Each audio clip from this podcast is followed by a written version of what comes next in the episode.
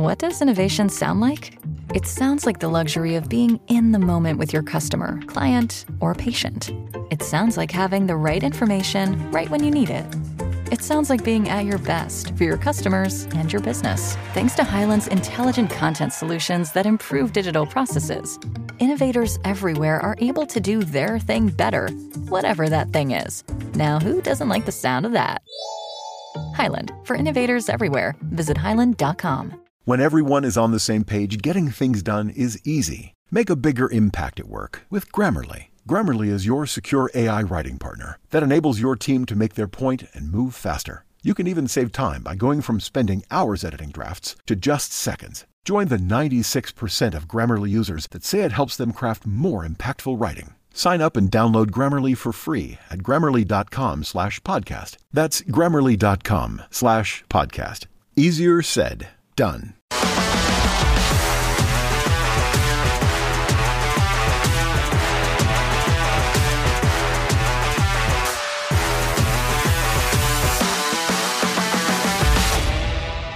Moin und herzlich willkommen hier bei uns in der Nordwestkurve. Ihr wisst es, dem einzig wahren Podcast zum VfB Oldenburg. Mein Name ist Lars. Wie immer, wenn ihr mich hört, wisst ihr, Sarom ist heute nicht dabei. Aber auch, wie immer, wenn ihr mich hört, wisst ihr, ich habe einen tollen VfB-Gast dabei. Herzlich willkommen, Max Wegner. Moin, schön, dass ich hier sein kann. Max, schön, dass du da bist. Äh, da freue ich mich natürlich auch ganz persönlich drüber. Ähm, du hast gerade kurz berichtet, du hast schon mal reingehört in die ein oder andere Podcast-Folge. Deswegen könntest du wissen, dass am Anfang äh, wir immer so ein kleines Entweder-Oder-Fragespiel machen. Da stelle ich heute aber aus aktuellem Anlass eine äh, kleine Vorfrage, weil den Service müssen wir unseren Hörerinnen und Hörern liefern. Du warst zuletzt äh, leicht angeschlagen, verletzt. Jetzt ist das Spiel am Samstag äh, beim HSV 2 ausgefallen. Wärst du schon wieder dabei gewesen? Bist du fit oder äh, dauert es noch etwas?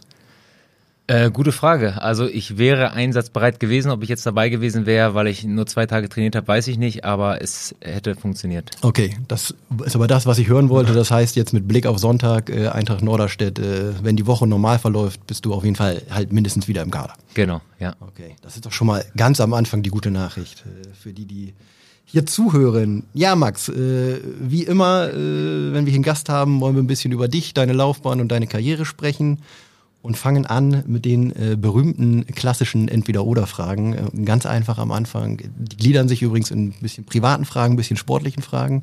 Ich fange mal an mit Tee oder Kaffee. Kaffee. Warum? Äh, weiß ich nicht. Tee gibt mir irgendwie nicht so viel wie Kaffee. Äh, bin vielleicht auch schon so ein bisschen kaffeesüchtig. Ah, okay. wenn man das so sagen Hätte ich kann. jetzt warum auch immer bei dir nicht gedacht, tatsächlich. Nee, nee, doch, tatsächlich trinke ich viel Kaffee. Okay. Tee mal im Winter, äh, Kaffee dann durchgehend über das ganze Jahr. Ne? Und äh, Also ich kann das sehr verstehen, aber irgendwie, warum auch immer, ich hätte bei dir eher Tee getippt. nee, ich trinke auch Schwarz und Zucker, also Das tue ich auch, sehr gut. Da sind wir schon mal auf einer Wellenlänge. Ja. Erste Sportlerfrage als Stürmer. Miroslav Klose oder Ronaldo? Und zwar der echte Ronaldo, wie wir etwas Älteren sagen, äh, der Brasilianer. mh, dann Ronaldo. Okay? Ich frage zu häufig warum, aber ich muss noch einmal nachfragen. Warum? Äh, ist irgendwie ein Idol aus der Kindheit, war ein bisschen präsenter vielleicht als Miroslav Klose. Ähm, auch ein bisschen besser, würde ich sagen. Beide haben ihre Qualitäten, aber dennoch sehe ich dann Ronaldo ein bisschen äh, kompletter als Miroslav Klose, auch wenn es natürlich ein deutscher Spieler ist. Äh, dennoch äh, Ronaldo. Du bist Personal Trainer. Bankdrücken oder Klimmzüge? Da muss man natürlich Bankdrücken sagen, weil wichtig ist ja, dass die Brust immer auf Pumpe ist. Ne? Absolut. ähm, jetzt wird schon etwas spezieller. Nils Petersen oder Marco Arnautovic? Ähm, ich habe ja beide kennengelernt damals zu äh, Werder-Zeiten. Ja. Ähm, wahrscheinlich eher Marco Arnautovic, weil er einfach ein bisschen verrückter war und auch vielleicht von seiner Spielart ein bisschen interessanter als Petersen, obwohl der natürlich ja schon fast ein Vorbild ist äh, bei der Torstatistik, die er an den Tag legt, äh, dennoch äh, Arnautovic. Marco Arnautovic ja damals noch in einem sehr jungen Alter, äh, heutzutage ja äh, echt noch richtig gut unterwegs bei Inter Mailand, äh, fast noch, ich würde sagen, im, im Spätherbst seiner Karriere noch stärker geworden als am Anfang. Ne? Ja, obwohl er dennoch damals schon sehr präsent war, muss ich sagen. Er war ja, ist ja mein Jahrgang 89 und Ah, okay. ich war ja dann damals bei den Profis dabei, war ein sehr kleines Licht, würde ich jetzt mal behaupten. Und er im gleichen Alter wie ich war sehr präsent dort in der Mannschaft und wirkte viel, viel älter als er ist. Und ähm, ja, muss ich auch sagen, also den Weg, den er jetzt noch so eingeschlagen hat, äh, ist top. Aber er hatte natürlich auch äh, Qualitäten, ne? das kann man natürlich zweifellos behaupten. Man hat das Gefühl, im Alter äh, mit ein bisschen mehr Reife kriegt er die Qualitäten vielleicht auch etwas besser auf dem Platz zumindest. Hat, hat man bei ihm das Gefühl, oder? Ja, das äh, würde ich jetzt vielleicht unterschreiben. Zurück ins Private. Früh- oder Spätaufsteher? äh, früh. Okay. Gibt's so eine, gibt's so eine Morgenroutine? Ähm, ja, schon. Also ich starte eigentlich immer mit dem Frühstück, äh, relativ ausgiebig, ist so für mich die äh, beste Mahlzeit am Tag. Und äh, da ich jetzt äh, gerade äh, mich als Ernährungsberater ausbilde, habe ich dann so Ah, äh, meine Abläufe, dass ich danach dann ins Lernen komme. Und da ich äh, morgens ein bisschen konzentrierter bin als abends, äh, muss ich dann dementsprechend auch ein bisschen früher aufstehen. Abends musst du dich ja wahrscheinlich auch vom Training erholen. Definitiv, ja. Werder Bremen oder Erzgebirge Aue? Äh, schwierige Frage. Ähm, ich würde wahrscheinlich, ähm, obwohl ich in Bremen länger gespielt habe, Erzgebirge Aue sagen, weil ich dort einfach, ähm, ja, ich will nicht sagen, eine schönere Zeit hatte, aber eine intensivere mit sehr vielen Erfolgen und ich mich dort sehr, sehr wohl gefühlt habe. Dennoch bin ich natürlich auch ein Sympathisant von Werder Bremen, schaue mir auch äh, viele Spiele an, wenn es möglich ist, aber für mich sportlich war dann Aue doch äh, ein bisschen interessanter und dementsprechend Erzgebirge Aue. Krimi oder Komödie? Hm, kommt drauf an. Ähm, wahrscheinlich eher Komödie. Ah, okay. Warum? es, liegt mir, es liegt mir einfach immer auf der Zunge. Warum? Ich kann es nicht, ich kann's nicht lassen. Ja, ehrlich gesagt, so Krimis gucke ich äh, selten, wenn vielleicht mal so Tatort tatsächlich, wenn es mal läuft. Äh, dann bin ich auch schon äh, am Mitfiebern, wer der Täter ist und alles drum und dran. Aber äh, da ich auch gerne lache, äh, würde ich mich dann eher für die Komödie entscheiden. Okay. Wenn es meinen Humor trifft natürlich, ne? Das muss es natürlich. Selbstverständlich. Jetzt wird es schon etwas sehr speziell. Äh, Bei der Frage muss ich vorweg, du darfst hier ganz frei antworten. Äh, Du weißt ja, was für eine Zielgruppe wir haben und dennoch darfst du hier ganz frei antworten. Äh, Welcher Aufstieg war am schönsten? Werder 2, Erzgebirge Aue oder VfB Oldenburg? Ähm, ja, äh, das Präsenteste ist natürlich VfB Oldenburg, ähm, wo der Aufstieg sicherlich sehr, sehr schön war, äh, auch viel höher äh, anzusiedeln als der mit Werder Bremen damals. Dennoch glaube ich, ähm, war Erzgebirge Aue dann auch nochmal wieder was anderes, weil wir in die zweite Bundesliga aufgestiegen sind. Wir haben uns also in der dritten Liga durchgekämpft, was natürlich dann noch ein, ein bisschen mehr, äh, sage ich mal, abverlangt hat und dementsprechend wahrscheinlich ähm, ist der Aufstieg Millimeter vorne zu dem Aufstieg mit dem VfB. Ja, man hört das schon ein bisschen raus. Ich glaube, in Aue hast du wirklich eine, eine gute Zeit gehabt. Ne? Ja. Letzte äh, private Entweder-Oder-Frage: Instagram oder TikTok? Äh, Instagram. Äh, TikTok bin ich gar nicht präsent, habe da nicht meinen Account, äh, kann da auch noch nicht so richtig was mit anfangen, ehrlich gesagt, deswegen Instagram. Sehr sympathisch. Äh, ich habe auch keinen TikTok-Account. Komme einfach nicht rein. Ich glaube, ich möchte auch nicht mehr. Nee, irgendwie. Weil irgendwie andererseits, wenn man das alles hört und liest, dann muss es ja auch seinen Sinn haben, ne? Ja, also ich hörte auch von vielen, dass es äh, eine schnelle Abhängigkeit äh, bewirkt, auf jeden Fall. Abschließend, und das ist auch ein Klassiker, äh, wahrscheinlich hast du ihn schon mal gehört, welchen Sportler oder welche Sportlerin, äh, historisch oder auch äh, äh, natürlich aktuell, äh, würdest du gern mal treffen?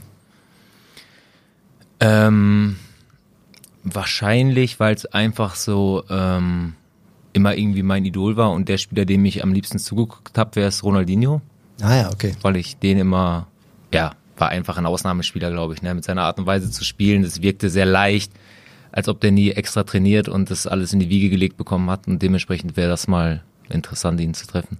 Das war wirklich ein Spieler, wo man gedacht hat, der, hat gefühlt wahrscheinlich die ganze Woche nicht trainiert und dann schickst du ihn auf den Platz und er macht alle nass, ne? So ungefähr, ja. Also, Also sah es zumindest aus, wenn man ehrlich ist, ja. Das war schon beeindruckend.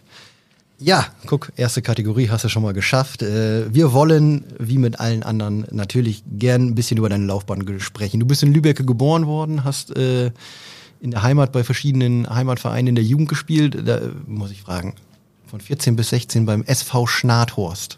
Was ist denn das für ein legendärer Verein, muss ich mal nachfragen.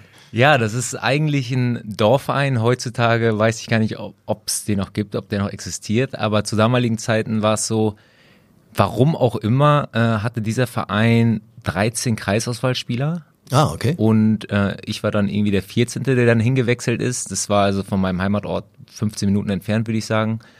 Und äh, dementsprechend, weil es dann noch nicht der nächstgrößere Verein wie Bielefeld oder Osnabrück wurde, ist es dann Schnathorst geworden, wo wir dann noch in die Bezirksliga aufgestiegen sind, äh, da dann ein Jahr gespielt und danach gewechselt.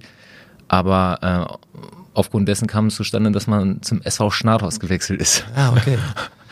Ja, aber 13 bis 14 Auswahlspieler, das ist ja schon, schon, schon erstaunlich. Ja, es ist komisch. Das ist eigentlich gab es andere Vereine, die äh, einen, besseren Namen hatten als Schnathorst, aber irgendwie hat sich so ergeben, dass dort die besten Spieler irgendwie äh, angesiedelt waren. Mhm. Äh, keine Ahnung warum, ehrlich gesagt.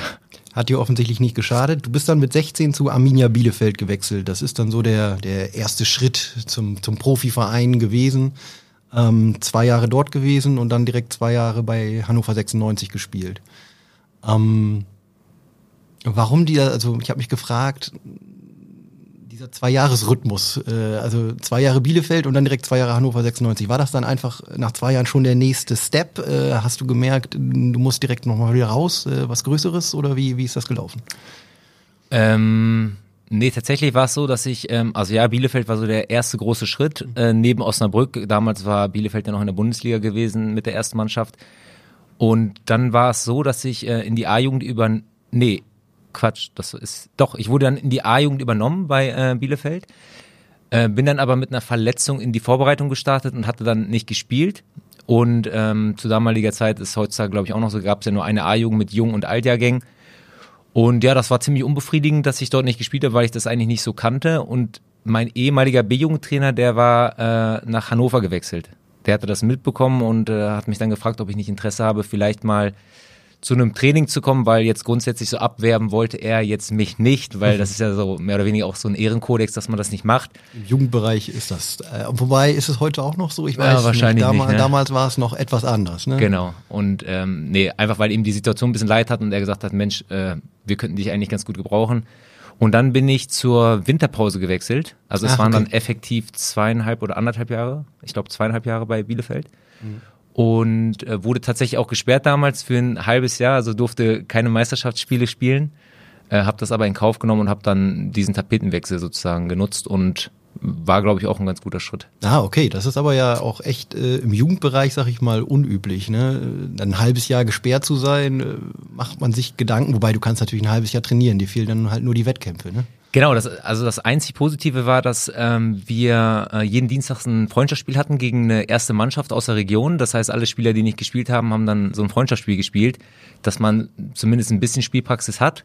Äh, das halbe Jahr ging auch relativ schnell rum und dann äh, ging es halt auch in der Meisterschaft los. Ne? Also es, es war in Ordnung, ich habe es überstanden, aber natürlich befriedigend war es nicht im ersten Moment. Ne? Ja, in der Zeit braucht man ja auch Spielpraxis etc. Aber ja, dann Hannover 96 und der Eintritt äh, dann in den Männerfußball äh, hast, hast du bei Hannover 96 2 noch gemacht, hast aber, glaube ich, nicht so viele Einsätze bekommen und hast dann den Schritt erstmals hier in den Nordwesten zum SV Wilhelmshaven gemacht. Ne? Genau, ja, das Jahr war ziemlich schwierig für mich. Ich bin ja immer gependelt von zu Hause und war dann immer so kurz vor knapp beim Training, bin relativ schnell auch wieder natürlich, äh, wollte ich nach Hause, dementsprechend habe ich mich dann beeilt, schnell geduscht, schnell weg.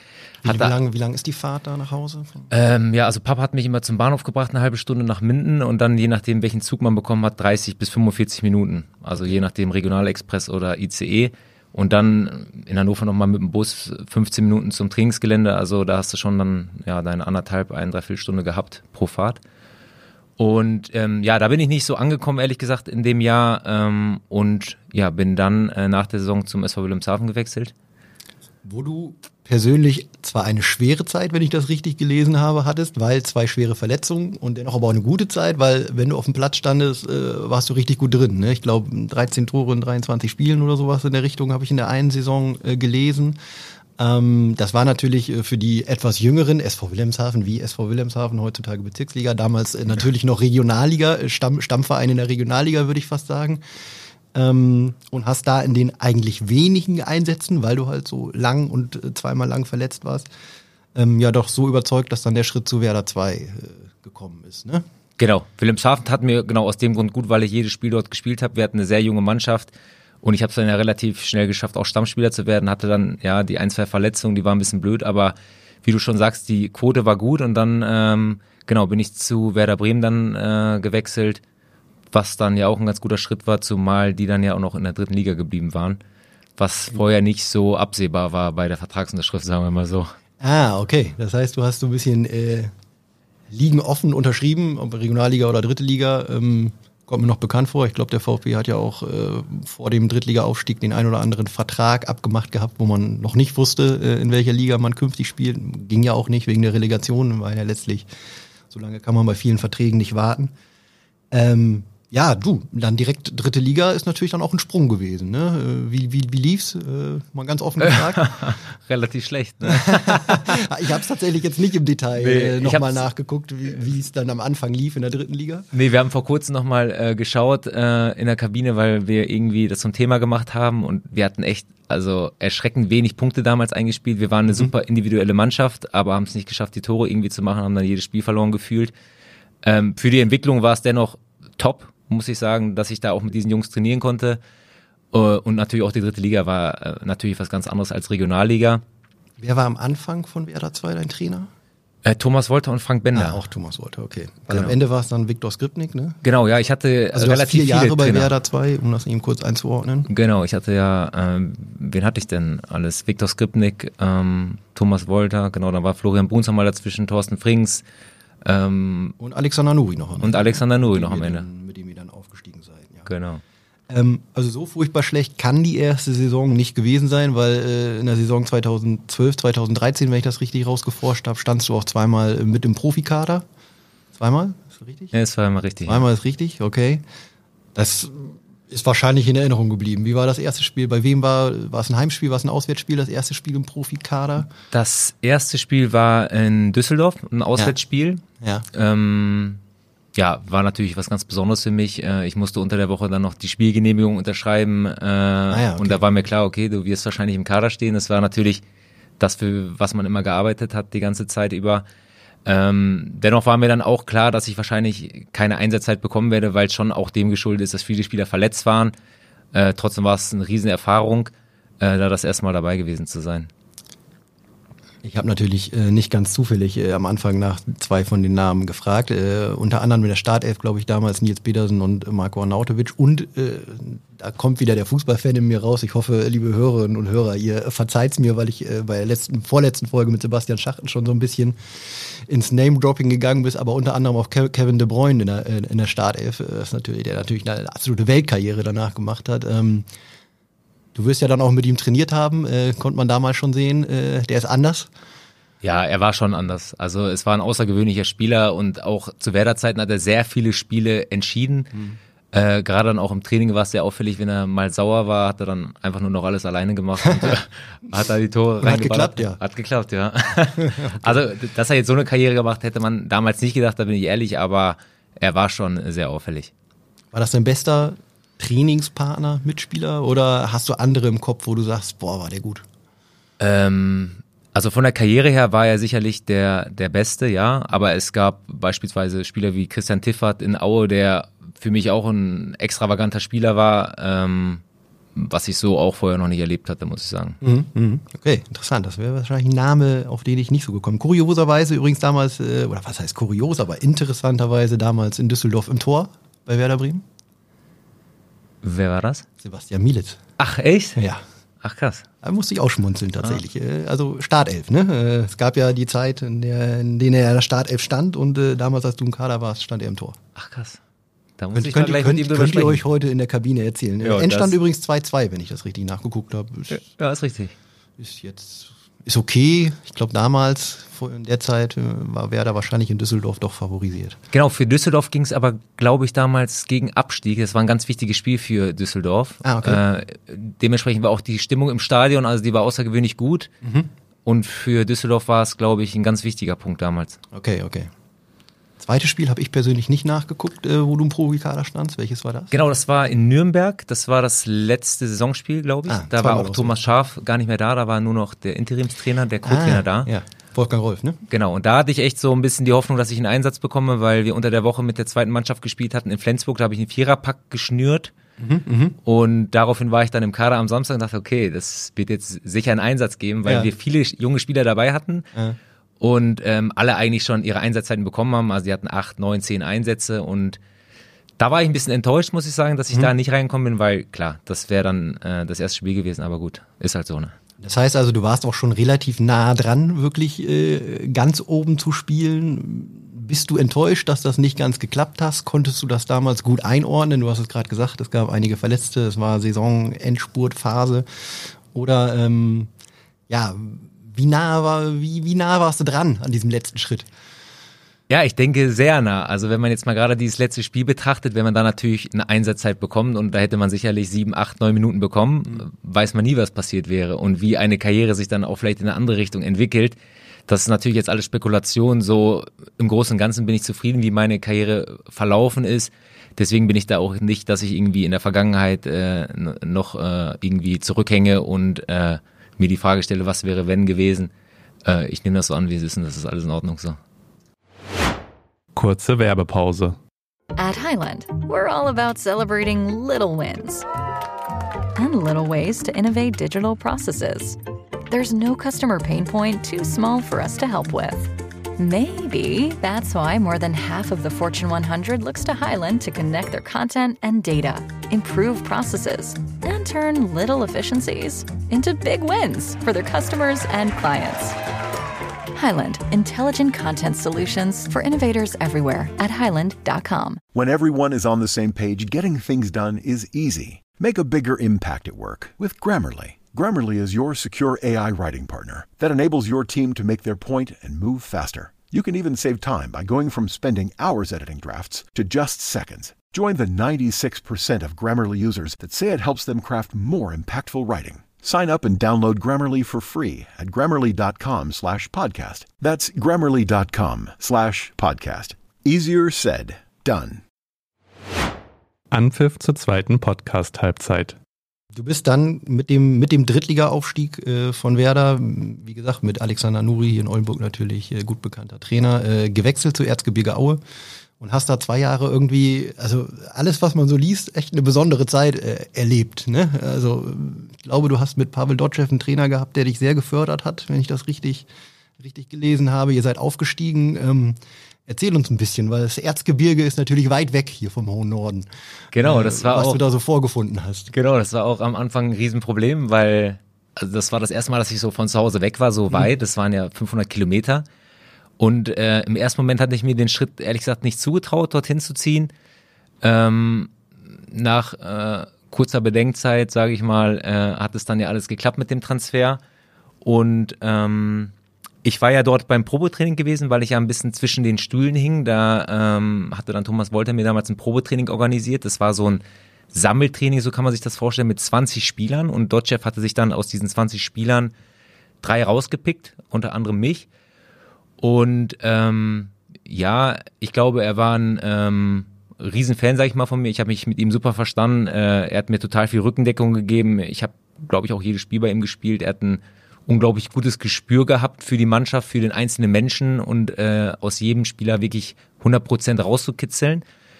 Und äh, dementsprechend war dann echt, äh, ja, ich sag mal, ein schönes Jahr. Das zweite war dann ein bisschen blöd, weil da war ich lange verletzt, äh, hatte dann nur drei Kurzeinsätze aber ähm, allein mit dem Aufstieg, mit dem DFB-Pokal, den wir äh, nicht gewonnen haben, aber wo wir echt viele Runden weitergekommen sind, das war schon sehr außergewöhnlich. An dieser Stelle müssen wir ernst werden. Max, es war bis jetzt ein nettes Gespräch. Ähm, du sprichst hier mit einem Fan von Eintracht Frankfurt. oh. ja, äh, du weißt, worauf ich hinaus will. Du hast im DFB-Pokal äh, das 1-0-Siegtor geschossen gegen Eintracht Frankfurt. War es in der Runde 2, Achtelfinale? Ja, das war erste Runde hatten wir gegen Reuter Fürth gewonnen und in der zweiten Runde kam dann Frankfurt, ja. Genau.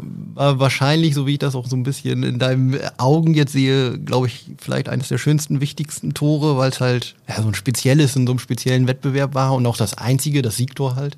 Definitiv. Also ich gucke es mir heute ab und zu nochmal an, wenn ich Langeweile habe, weil das war ein außergewöhnliches Spiel. Wir sind ja reingegangen äh, ohne irgendwelche Erwartungen. Wir haben uns ganz normal vorbereitet, haben da keine Experimente gemacht und der Trainer hat gesagt, spielt einfach Fußball, mal gucken, was, was passiert. Und man hat schnell gemerkt, dass wir echt gut drinne waren, ähm, dass viel geklappt hat. Dass, man hat ein Gefühl für auf dem Platz. Ähm, hatten natürlich das eine oder andere Mal auch Glück. Aber äh, am Ende haben wir dann sogar, glaube ich, verdient gewonnen, so gegen Eintracht Frankfurt. Das war dann irgendwie außergewöhnlich. Kann ich mir nicht vorstellen, aber okay. genau, aber Frankfurt hatte, glaube ich, sowieso eine sehr schwierige Phase. Äh, ja, auch das kann ich mir nicht vorstellen. äh, haken wir das ab. Komm. Haken wir das ab. okay, nein, also Was war Pavel Dotschew so ein, für ein Typ für dich? War das, war, war, man spricht dann immer gerne irgendwie von Ziehsohn oder äh, Vaterfigur, keine Ahnung. Äh, auf jeden Fall ist das, glaube ich, ein Trainertyp, auch was man immer so liest, der natürlich in, in Aue eine Legende ist, äh, der jemanden gut mitnehmen kann irgendwie, ne? Genau, das ist, glaube ich, seine Riesenstärke, Spieler mitzunehmen, Spieler abzuholen, auch, äh, ich sag mal, Kaderplatz 18 irgendwie abzuholen auf eine Art und mhm. Weise dass auch dieser Spieler für ihn durchs Feuer gehen wird, weil er einfach sehr offen, transparent ist. Er ist sehr, er ist sehr ehrlich. Ähm, er sagt dir dann vielleicht auch mal ins Gesicht, was man nicht hören will, aber wenn man es reflektiert, äh, der gleichen Meinung ist. Und ich glaube, das zeichnet ihn unglaublich aus, dass er da äh, jeden irgendwie mit ins Boot holt und äh, dann halt ein super Teamgefüge auch hinbekommt. Okay. Max, das waren für mich so die, die prägenden Stationen äh, deiner Laufbahn. Du hast danach noch bei den Sportfreunden Lotten gespielt, bei SV Meppen, bei Rot-Weiß Essen und bei Fortuna Düsseldorf 2. Das haken wir jetzt mal so ein bisschen im Schnelldurchgang jo. auf, weil wir natürlich äh, dann auch über den VfB, für den du jetzt seit 2020 spielst, sprechen möchten. Bevor wir zum Sportlichen kommen, will ich aber noch eine kurze Zwischenfrage einwerfen, weil ich es bei dir, wir haben gerade über Instagram gesprochen, bei Instagram äh, gesehen habe vor kurzem. Ähm, und zwar warst du da Teil einer, einer äh, Wand Fotowanderausstellung gegen Diskriminierung, Rassismus und Rechtsextremismus äh, mit dem Namen Sei eine Stimme. Ich glaube, in dieser Zeit kann man nicht oft genug äh, über das Thema sprechen. Ich habe da ein Zitat von dir gelesen, der Käfig kennt keine Nationalität. Ähm, vielleicht kannst du ein bisschen erzählen, äh, wie ist das überhaupt zustande gekommen, dass du da dabei warst? Was war das für eine Aktion und warum, wie kommt es dazu, dass du dich da engagierst? Genau, also die Kurzform ist, ich war ja in der ähm, A-Jugend Co-Trainer äh, mit dem Burak Bahar zusammen und der wiederum kennt den Martin Rietsch, der sozusagen der Gründer, äh, Initiator ist dieser äh, Ausstellung. Ah, ja. Und wir haben uns kennengelernt, er hat mir ein bisschen von sich erzählt und ähm, hat mich dann ja mehr oder weniger auch dafür begeistert, äh, an diesem Projekt teilzunehmen. Ähm, weil äh, allein jetzt durch das Zitat äh, ist ja darauf bezogen, dass wir quasi damals auch mal im Käfig gespielt haben. Das war dann der Tatanplatz und mhm. Also das war Multikulti, da waren äh, Ausländer, Deutsche, alles gemischt und das war relativ egal. In Lübeck, ja. In Lübeck, genau. Und äh, wir haben da alle zusammen gespielt und es gab da keine Unterscheidung äh, in je jeglicher Form. Ähm, und von daher fand ich das total cool, dass er mich da gefragt hat, ob ich da mitmachen möchte. Habe jetzt auch schon mehrere Projekte mit ihm gemacht, äh, dass wir da mal an Schulen fahren, mit äh, den Kindern trainieren, Fragen beantworten. Und die Kinder freuen sich, äh, dass dann so ein Special-Gast, sage ich mal, wie ich es bin, da bin und mit denen ein bisschen da den Ball hochhält mhm. und Fußball spielt. Und mir gibt es total viel und äh, dementsprechend äh, wird es immer weitergehen und die Projekte werden vielleicht mehr. Und ähm, ja, ich versuche natürlich dann auch irgendwie äh, andere zu begeistern, da mitzuwirken. Wir werden auch immer größer, es sind jetzt über 100 Leute, glaube ich, die mittlerweile mitmachen. Jetzt wird ja ein Buch geschrieben. Und äh, ja, ich finde das eine, eine super Sache, weil das auf alle Bereiche im Leben eigentlich zu transportieren ist auch. Ja, hört sich mega an. Hast du denn, hast du in deiner, in deiner sportlichen Karriere im Fußball in irgendeiner Form mal Rassismus oder Rechtsextremismus erlebt? Es gibt sicherlich immer mal Rufe in Fußballstadien. Ich glaube, die, so schön es wäre, kann man nie ganz abstellen. Hast du da mal was erlebt? Ähm, also so wirklich hautnah dabei bin ich nie gewesen. Natürlich, man bekommt mal mit Diskriminierung, Beleidigung. Äh, ich glaube, das ist ja schon fast alltäglich, auch wenn vieles vielleicht total unterschätzt wird, äh, verletzt man einen anderen Menschen in dem Moment und ich glaube, da ist es einfach wichtig, auch bei Kleinigkeiten sich irgendwie einzusetzen, dem Schwächeren zu helfen, auch wenn es vermeintlich ja nicht so gravierend scheint, wie es dann vielleicht ist. Aber wenn ein anderer sich nicht wehren kann, dann sollte man für ihn einstehen und äh, versuchen, ihn irgendwie zu unterstützen. Ne? Und ich glaube, da äh, sollte sich äh, jeder irgendwie bereit fühlen, das dann zu tun. Wahre, wahre Worte und toll, dass du dich da äh, engagierst. Max, wir kommen zum VfB und äh, als kleine Überleitung, kleinere, lockere Überleitung, damit schon ein kleiner Tipp, äh, zumindest aus welcher Mannschaft er kommt. Mit welchem Spieler, weißt du das, hast du am häufigsten in deiner Laufbahn eigentlich zusammen auf dem Rasen gestanden? Oh. Kennst, du, kennst du die Statistik? Gebe dir ein paar Sekunden Zeit zu überlegen. Also tatsächlich in deiner gesamten Laufbahn, mit wem hast du am häufigsten zusammen auf dem Platz gestanden? Da würde ich jetzt mal, wenn du schon so fragst, wahrscheinlich Mike Lukowitz äh, nennen. Hätte sich äh, angeboten, ne? weil es halt zwei Vereine sind, VfB Oldenburg und Werder Bremen. Ne? Aber nein, ist es nicht. Es ist tatsächlich einer sogar mit Abstand, was mich ein bisschen gewundert hat. Einer, mit dem du auch aktuell noch beim VfB zusammenspielst. Mit Abstand? Ja, also ich, find, so, also ich, ich lese dir gleich die Zahlen vor, aber schon mit einem relativ großen Abstand. Dann könnte es ja vielleicht, wenn er jetzt beim VfB spielt, vielleicht Leon Deichmann sein? Das ist richtig, ja. ja. 79 Mal äh, habt ihr zusammen auf dem Stadtplatz äh, gestanden. Ich finde schon mit Abstand, weil Platz zwei Auch VfB. 62 Spiele, noch ein kleiner Tipp.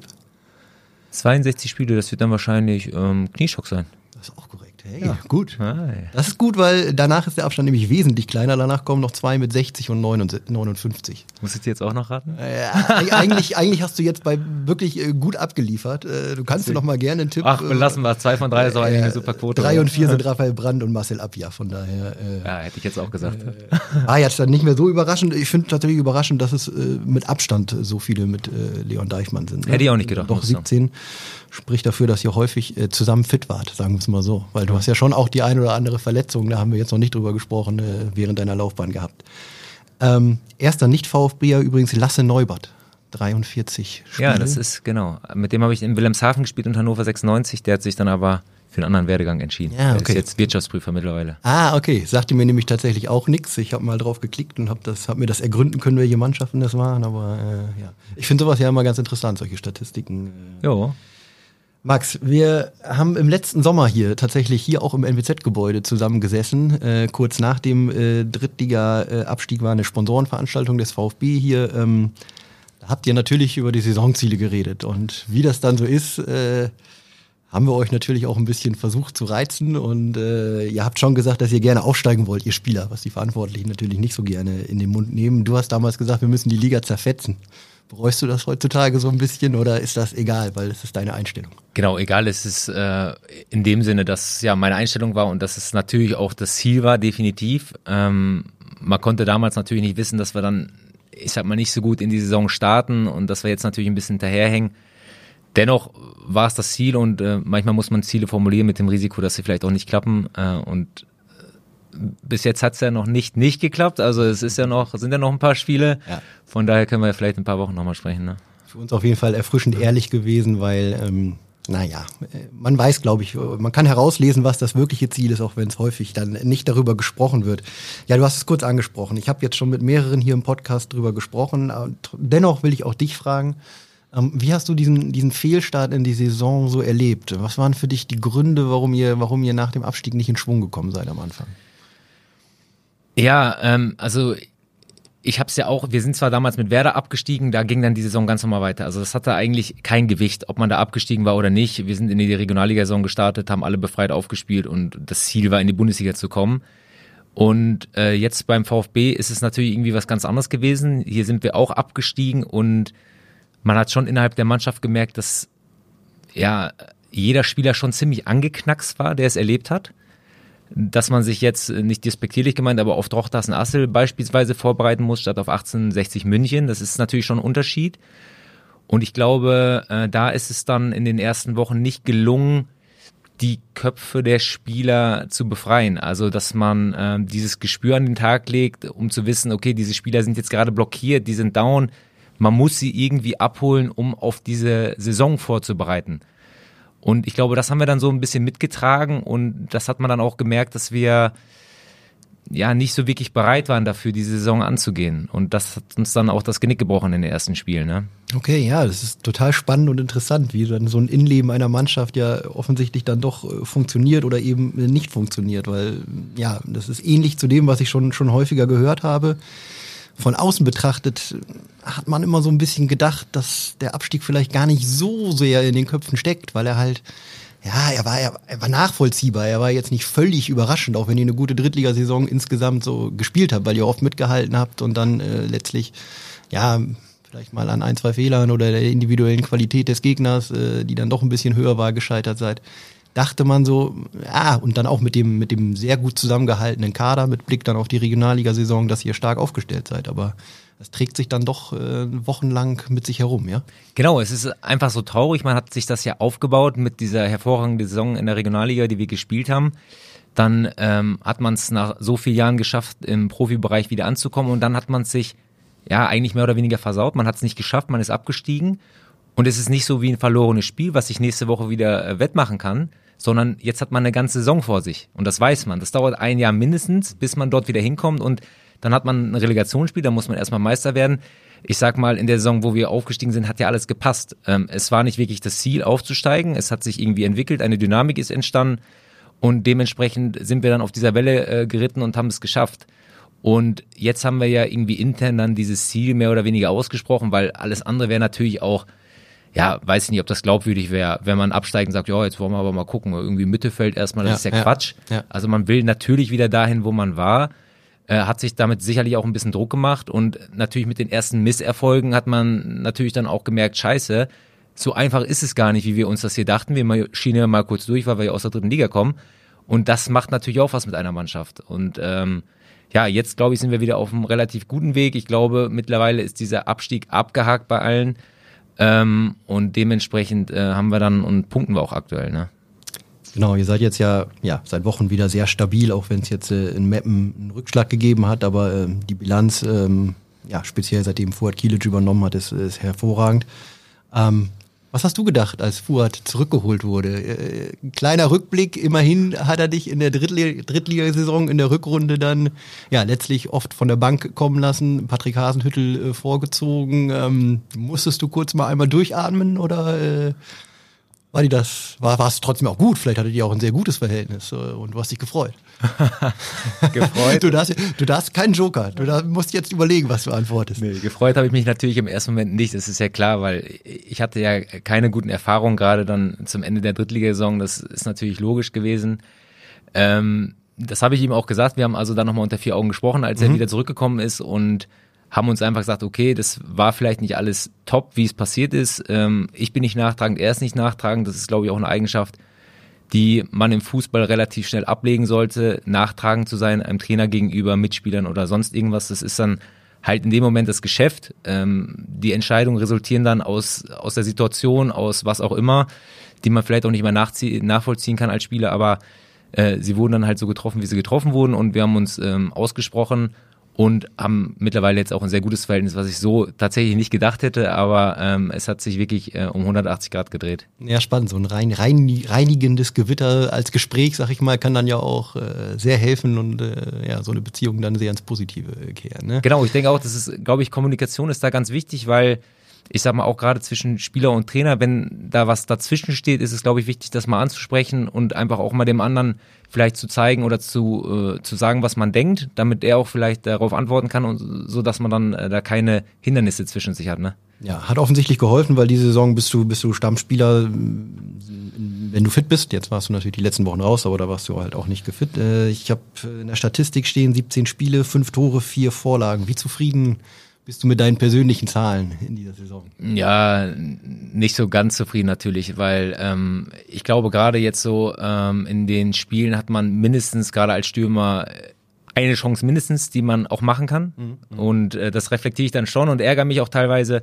Klar, wenn dann äh, das Spiel gewonnen wird, ist es dann nicht so äh, gravierend, aber gerade wenn dann äh, vielleicht nicht gewonnen wird oder nur ein Punkt geholt wird, ärgert man sich natürlich extrem über diese Chance, äh, die man dann vielleicht nicht macht. Und da hätte ich sicherlich auch äh, mehr Tore gerne geschossen und mehr Vorlagen gerne gegeben, aber äh, kann man ja vielleicht noch ändern. Ne? Du bist ein, äh, das haben wir übrigens, das sage ich jetzt nicht nur heute, die regelmäßigen Hörer dieses Podcasts wissen das, du bist ein sehr mannschaftsdienlicher Spieler, Lauf, laufintensiv, zweikampfstark für einen Stürmer. Ähm, trotzdem bleibt das Tore schießen da dann hin und wieder auf der Strecke. Ärgert dich das manchmal, dass es halt in den Zahlen nicht so steht, was du vielleicht auf dem Platz geleistet hast? Oder weißt du einfach für dich, weil du weißt, die Mannschaft weiß, was sie von dir bekommt, der Trainer weiß, was sie von dir bekommt? Oder ist trotzdem dir manchmal lieber, ach, da könnten ja auch mal zehn Tore stehen statt fünf? Ja klar, also ich höre das ja oft oder ich habe das in meiner Karriere oft gehört, das was du jetzt gerade gesagt hast, das ist ja auch schön, das schmeichelt mir auch, aber dennoch, ähm, das Fußballgeschäft ist halt leider so hart, dass eigentlich nur die Statistik gesehen wird und da wird geguckt, wie viele Tore, wie viele Spiele, wie viele Vorlagen und da ärgert es mich natürlich schon, da- dass da dann äh, keine äh, zweistellige Anzahl ist äh, und dementsprechend versuche ich auch da immer fokussierter zu sein beim Abschluss vielleicht auch mal öfter Sachen alleine zu machen und sich mal zu trauen, zu schießen und dann vielleicht nicht den Mitspieler zu suchen, weil es dann nicht klappt. Ähm, ja, da habe ich auch noch Entwicklungspotenzial, auch mit 34. Ne? Man hat immer Entwicklungspotenzial, würde, glaube ich, jetzt fast jeder Trainer sagen. Äh, du stehst oft mit Markus Sias die Saison zusammen äh, vorne auf dem Platz. Ähm, wenn er mit auf dem Platz ist, bist du natürlich automatisch ein bisschen mehr aus dem Zentrum rausgezogen, sag ich mal. Ähm, wie ist da so eure Aufgabenverteilung? Wie würdest du die, ja, vielleicht für uns Zuschauer mal beschreiben, wenn ihr zusammen auf dem Platz steht? Ähm, Ma Markus ist ja eher ein Spieler, sag ich mal, für mich ein Boxspieler, mhm. der dort lauert, der Bälle sicherlich gut verwerten kann, den man dort anspielen kann, hoch oder flach, ähm, der auch gerne mal mit dem Rücken äh, zum Tor einen Ball annimmt, verarbeiten kann und äh, schnell einen Abschluss sucht. Da bin ich natürlich ein bisschen anders als er. Ich laufe mehr, arbeite mehr gegen den Ball. Deswegen ist es eigentlich ganz gut, dass da so ein Gegensatz entsteht. Und äh, wenn er dann vorne in der Mitte spielt, bin ich ja mehr, sag ich mal, auf die rechte Seite äh, dann abgewandert. Jetzt die letzten Spiele, was ich am Anfang, äh, ja, wo ich dachte, okay, das wird nicht funktionieren, aber mittlerweile merke ich, okay, diese Position ist eigentlich jetzt nicht wirklich der rechte Flügel, sondern es ist eigentlich so ein bisschen, ja, zentraler, fast schon wie ein Achter. Mhm. Und dementsprechend habe ich da eigentlich viele Freiheiten, kann eigentlich das einbringen, was mich stark macht, nämlich das Laufen, das Variabel sein, die Bälle vorherbringen, mannschaftsdienlich sein, aber auch mal selber zum Abschluss kommen, wenn es sich ergibt. Und dementsprechend ist es, äh, glaube ich, eine sehr gute Option, die da gewählt wurde. Du bist natürlich dadurch äh, grundsätzlich auch mehr eingebunden ins Spiel, als wenn du vorne am 16er wartest. Ne? Genau. Und ich meine, das macht mir am Ende aus, dass ich halt sehr viel aktiv bin, sehr viel unterwegs bin und ähm, ja, deswegen äh, finde ich das ganz gut. Du hast es gerade schon angesprochen, dass es noch nicht so ganz raus in den Köpfen. Wir müssen natürlich einmal über die Tabelle sprechen. Es sind jetzt 14 Punkte Rückstand auf Hannover 96-2. Das ist natürlich immens. Es ist aber noch ein Spiel weniger vom VfB. Also theoretisch elf, aber dann liegen natürlich noch andere Teams dazwischen, wie Phoenix Lübeck, SV Meppen. Wie motivierst du dich für den Schlussspurt? Glaubst du noch, dass ein bisschen was nach oben geht? Äh, hat man da einfach so einen, so einen Fokus drauf, dass man sagt, solange hier was möglich ist, äh, geben wir alles? Definitiv. Also ich kann mich an äh, meine damalige Saison bei Werder Bremen erinnern. Da war Hamburg 2 ähm, total gut gestartet in die Saison und wir waren irgendwann hatten wir dann ziemlich schnell fast elf oder zwölf Punkte Rückstand. Das war natürlich noch ein bisschen früh in der Saison. Und der Torwart hatte damals immer gesagt, Jungs, es kann im Fußball so viel passieren. Lass uns dranbleiben, lass uns alle Spiele gewinnen und lass die anderen verlieren oder auch nicht, aber wir geben alles damit wir dann vielleicht das Ziel erreichen. Äh, wir sind damals aufgestiegen, weil Hamburg äh, dann mit der Zeit verloren hat. Die hatten den Trainer gewechselt. Alles ist drunter und drüber gegangen. Da haben sie Punkte abgegeben. Und jetzt ist es halt auch so, dass man einfach die Spiele, die man hat, gewinnen muss, unabhängig, was die Konkurrenz macht. Äh, das können wir eh nicht mehr beeinflussen, aber wir können versuchen, alle Spiele äh, positiv zu gestalten und dann haben wir alles getan, was wir können und dann gucken wir am Ende, was rauskommt. Das habt ihr ja in letzter Zeit auch, ja, mit kleinen Ausnahmen äh, absolut getan. Äh, wie sehr, wie sehr tut diese Niederlage in Meppen, auch wenn du persönlich nicht dabei warst, äh, weh, weil da hätte man natürlich schon noch mal ein Ausrufezeichen setzen können. Ne? Ja, ziemlich. Auch das Spiel davor ist natürlich genauso ärgerlich. Aber Meppen, das ist ein Derby und da kann man den Fans auch viel zurückgeben. Ja. Äh, aus dem Grund alleine ist es schon sehr traurig und uns hätten die Punkte natürlich äh, auch gut getan, gerade weil es halt ein äh, direkter Konkurrent ist und wir hätten denen die Punkte mehr oder weniger geklaut und uns gegeben. Von daher ist es natürlich schon sehr enttäuschend gewesen, da das, das Ergebnis. Ähm, jetzt geht es am Sonntag gegen Eintracht Norderstedt. Da äh, gibt es nicht die besten Erinnerungen an das Hinspiel. Ich äh, erinnere mich da, glaube ich, an fünf Gegentore in der zweiten Halbzeit. Ne? Ja, ich habe es äh, leider damals nur äh, vom Laptop geguckt. Ich war ah, an dem okay. Tag nicht da. Ähm, ja, unerklärlich. Ne? Also was da damals passiert ist, keine Ahnung. Äh, hätte ich so auch nicht gedacht, weil Norderstedt auch nicht für mich die Mannschaft war, wo man da irgendwie unter die Räder kommen kann. Mhm. Ähm, da haben wir auf jeden Fall eine Rechnung offen äh, und ich glaube auch bei uns dann im Marschweg ist es nochmal was anderes als dort zu spielen und ähm, da freue ich mich drauf. Warum gibt es eigentlich so einen großen Unterschied zwischen Heimspiel und Auswärtsspiel bei euch? Äh, ich habe zumindest den Eindruck. Ich meine, äh, grundsätzlich, äh, jeder, der Fußball verfolgt, wobei es da auch andere Statistiken gibt, weiß, dass natürlich irgendwie zu Hause spielen schöner, heimischer, man kennt alles ist. Aber man hat schon auch wirklich in den Spielverläufen den Eindruck, dass ihr euch wesentlich schwerer tut auswärts. Ne? Ja, also ich, ich kann ja nur für mich sprechen. Ich weiß jetzt nicht, wie es den anderen geht, aber ich fühle mich zu Hause viel, viel wohler als auswärts, weil erstmal diese ganzen Strapazen äh, gar nicht dabei sind. Also man muss nirgendwo hinfahren, man muss sich nicht acht Stunden gefühlt früher treffen, sondern man macht es eigentlich alles äh, schnörkellos, fährt zum Stadion, zieht sich um und spielt. Ähm, natürlich weiß man, dass alle Zuschauer äh, für einen sind. Das Marschweg ist ja auch immer gut besucht jetzt mittlerweile, auch zu Regionalliga-Zeiten. Und das gibt dann natürlich auch nochmal einen unglaublichen Push. Man kennt den Platz, äh, es ist alles Gewohnheit, irgendwie, es ist vertraut und dementsprechend fühlt es sich irgendwie besser an, dann Heimspiele zu haben, muss ich sagen. Kann ich auch nachvollziehen. Trotzdem ist diese, diese, ja, diese, diese Auswärts, ich will es nicht als Auswärtsschwäche bezeichnen, aber man merkt halt, ja, wenn ihr da regelmäßiger punkten würdet, dann würde nochmal was gehen. Ne? Ja, stimmt. Wobei jetzt der letzte Eindruck in Mappen habt ihr wirklich auch eine gute Leistung gezeigt. Ähm, ja, da lag es dann letztlich an Kleinigkeiten.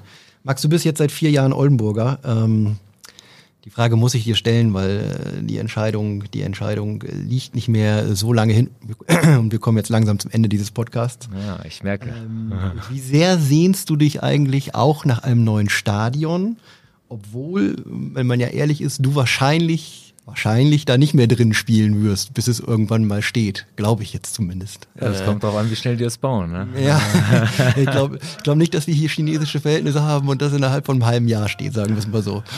Ja, das stimmt. Ähm, also ich finde es ungemein wichtig für die Stadt, ähm, weil Oldenburg ist, glaube ich, eine Fußballstadt. Also ich vergleiche das gerne mit Osnabrück, äh, auch wenn man das natürlich nicht vergleichen sollte.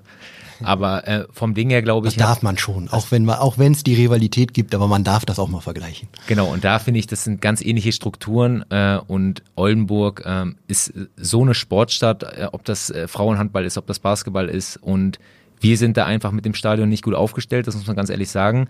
Und ich glaube, gerade mit so einem Stadion wäre natürlich für die Fans äh, hervorragend. Die hätten es sich, glaube ich, verdient über die letzten Jahre. Ähm, ich glaube auch, dass es so als Grundlage wichtig ist, einfach ein Stadion zu bauen, unabhängig, ob man jetzt dieses Jahr aussteigt oder nicht. Äh, das ist, glaube ich, eine Grundsatzentscheidung, dass man da äh, pro Stadion ist.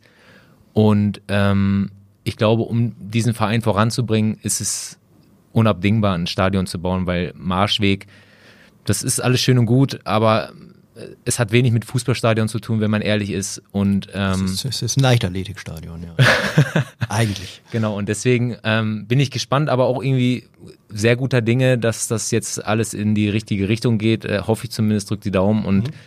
ähm, Hast du ein gutes Gefühl, ja, weil es ist ja noch, also ja klar, die Grundsatzentscheidung ist da, aber es sind, werden natürlich noch spannende sechs, sieben Wochen oder wie lange ist es noch bis zur Ratsentscheidung? Mitte April auf jeden Fall. Ja, da ich natürlich ein sehr positiver Mensch bin, gehe ich jetzt einfach mal und hoffe natürlich auch, dass es irgendwie durchkommt, weil ähm, ich glaube, jeder, der sich damit beschäftigt, äh, der wird relativ schnell die Vorteile dieses Stadions sehen und erkennen und dementsprechend ähm, sollte man das in Angriff nehmen.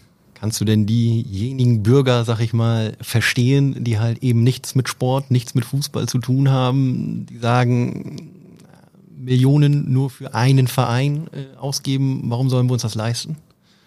Oder was hältst du dagegen? Ja, na, natürlich, äh, wer mit Fußball nichts zu tun hat, der, der wird sich fragen, warum, wofür brauchen die das? Die, die können doch im, im Marschweg spielen, aber äh, genau die Leute waren dann auch vielleicht noch nie im Stadion und die wissen nicht, was so ein Stadion auch bewirken kann. Äh, wie viele Menschen da aus unterschiedlichen, da sind wir wieder beim Thema auch Kulturen und was auch immer zusammenkommen und was so ein Stadion auch machen kann. Also ich habe das in Aue beispielsweise gesehen, ähm, die haben ja auch ein neues Stadion äh, zu damaligen Zeiten gebaut. Wir hatten, ja, ich will nicht sagen ähnliches Stadion wie das Marschik, das war schon ein bisschen kompakter, aber man hatte auch eine Laufbahn drumherum und es, die Atmosphäre war trotzdem in Ordnung, weil es ein bisschen anders aufgebaut war.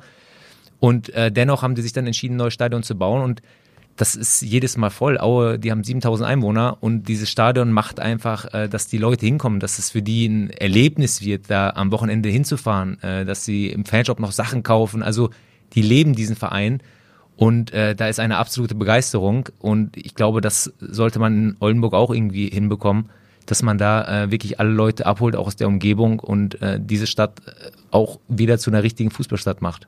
Sprecht ihr da eigentlich in der Mannschaft äh, drüber oder ist das so im Alltag kein Thema? Doch, wir sprechen schon mal drüber, ne? Und äh, das Problem ist, worüber soll man sprechen? Ja, wir wollen Stadion. Äh, uns fehlt jetzt irgendwie die Grundlage dazu diskutieren, ehrlich gesagt, weil ja. für uns ist es ganz klar, dass ein Stadion gebaut werden muss. Es ist unabdingbar einfach. Äh, und dementsprechend sind wir natürlich jetzt gespannt, äh, was die ganzen äh, Entscheidungen mit sich bringen, da es ja auch jetzt oft vertagt wurde. Und ja, trotzdem haben wir alle Hoffnung. Max, wir kommen zum Ende dein Vertrag läuft, aber ich weiß nicht, ob Transfermarkt.de richtig informiert sind, in, in diesem Sommer aus. Äh, der VfB klassischerweise teilt das nicht mehr so mit, äh, wie lange die Vertragslängen sind. Von daher wissen wir es nicht genau. Du kannst das gerne aufklären. Du bist 34, du bist aber ja, wenn du nicht gerade verletzt bist, noch topfit. Äh, wie lange möchtest du denn noch spielen? Ähm, ich würde gern so lange spielen, ehrlich gesagt, wie es mein Körper zulässt. Also solange ich schmerzfrei trainiere, das ist ja immer ein Riesenpunkt. Äh, ich habe keinen Bock, irgendwie auf Schmerztabletten zu trainieren, um dann irgendwie trainieren zu können. Und solange ich natürlich auch noch gut mithalten kann, das ist auch immer ganz wichtig, ähm, will ich noch Fußball spielen und aktuell ist es noch gegeben. Und äh, von dem her würde ich gerne noch äh, nächstes Jahr auf jeden Fall spielen. Ne? In Oldenburg? Ja, wenn es sich ergibt, definitiv. Wenn es sich ergibt, das hört sich doch gut an. Max, das war es damit für heute. Schön, dass du da warst. War ein äh, nettes und äh, interessantes Gespräch. Schön, dass du dir Zeit genommen hast. Ähm, ja, wir haben viele, glaube ich, spannende Dinge von dir erfahren. Auch schön, was du außerhalb des Platzes machst, äh, denke ich immer nett davon einen Eindruck zu bekommen. Ja, vielen Dank, dass ich hier sein durfte. Mir hat es auch sehr viel Spaß gemacht. Äh, war ja hier meine Premiere, in so einem Podcast mal teilzunehmen. Warst ne? tatsächlich deine Podcast-Premiere auch, ja? Oder? War meine Premiere heute, ja. Dafür hast du es herausragend gemacht, Ach, sagen wir es mal so. Vielen Dank. Du wärst in meiner Stammelf. Wie Platz ist denn das jetzt hier? Äh, Noch keine elf. ja, gute Frage. Wen hatten wir denn bis jetzt hier? Lass uns einmal kurz zum Abschluss Recap. Wir angefangen haben wir mit Benjamin Duda. Äh, schöne Grüße. äh, nee, dann hatten wir natürlich Fuad Kilic hier, wir hatten Marcel Abja hier, Sebastian Schach, Nico Kniestock. Oh, jetzt hoffe ich, dass ich keinen vergesse. Markus Ziereis war da. Ich glaube, das war es dann aber auch für gut. diese Saison. Ich hoffe, dass ich jetzt keinen vergessen habe. Wenn ich jemanden vergessen habe, es tut mir leid. Dann sprechen wir uns nochmal, wenn du zwölf Leute hier hattest, ob ich dann immer noch in der ersten elf bin. Ich bin da ne? zuversichtlich, ja, war, war, war gut. Ja, hat mir Spaß gemacht. Jederzeit gerne wieder. Ja, liebe Hörerinnen und Hörer, wir hören uns auf jeden Fall wieder schon am nächsten Dienstag. Das ist dann der 27. Februar und damit kurz nach dem Heimspiel gegen Eintracht Norderstedt, das hoffentlich äh, stattfinden kann. Ich glaube, äh, der Boden, der Rasen im Marschwegstadion ist zwar ja, Max schüttelt den Kopf, äh, schon mitgenommen worden, glaube ich, beim letzten Heimspiel, ne? Aber Ich denke schon, aber vielleicht ist ja viel passiert jetzt die letzten Tage und die Drainage ist eigentlich doch relativ gut inzwischen, oder? Seit der dritten Liga. Kurz vorher wurde, glaube ich, eine neue Draina Drainage verlegt, ne? genau. Ja, also grundsätzlich ist es halt der Witterung geschuldet. Ja. Ich glaube, der, der Platz ist in Ordnung, aber ja, was Besseres kann man auch nicht erwarten zu den Zeiten, wo es nur regnet. Ne? Also ich bin zuversichtlich, dass das Spiel stattfinden wird. Die anderen Spiele haben ja auch stattgefunden und dass wir uns auf ein weiteres Heimspiel des VfB freuen kann. Wir werden dann drüber sprechen am nächsten Dienstag. Wir würden uns wie immer wenn, freuen, wenn ihr den Pod- Podcast bei der Plattform eures Vertrauens abonniert. Äh, wenn ihr noch Themen oder Ideen oder Anregungen habt, könnt ihr uns auch gerne schreiben. Das wäre per E-Mail an red.sport.nwzmedien.de. Kleine Nachspielzeit noch an dieser Stelle. Gerade habe ich gesagt, die nächste Folge würde am 27. Februar erscheinen. Das ist natürlich Blödsinn. Die nächste Folge ist am Dienstag, den 5. März online, nach dem Heimspiel gegen Eintracht Norderstedt. Ja, ansonsten, Max, wünsche ich dir eine gute Trainingswoche, viel Erfolg am Sonntag und schön, dass du da warst. Ciao. Ja, vielen Dank. Bis dann. ciao. ciao. Ciao.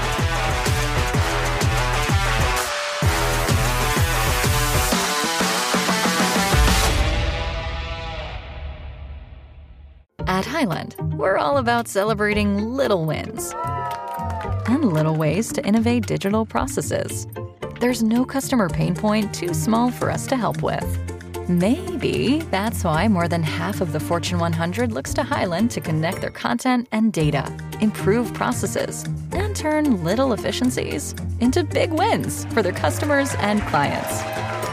Highland, intelligent content solutions for innovators everywhere at highland.com. When everyone is on the same page, getting things done at work is easy. No matter what you do or what industry you're in, how you communicate is key. Everything you type is equally important to collaboration, and Grammarly can help. Think of it as your AI writing partner, empowering you to communicate effectively and efficiently so you can make a bigger impact in the workplace.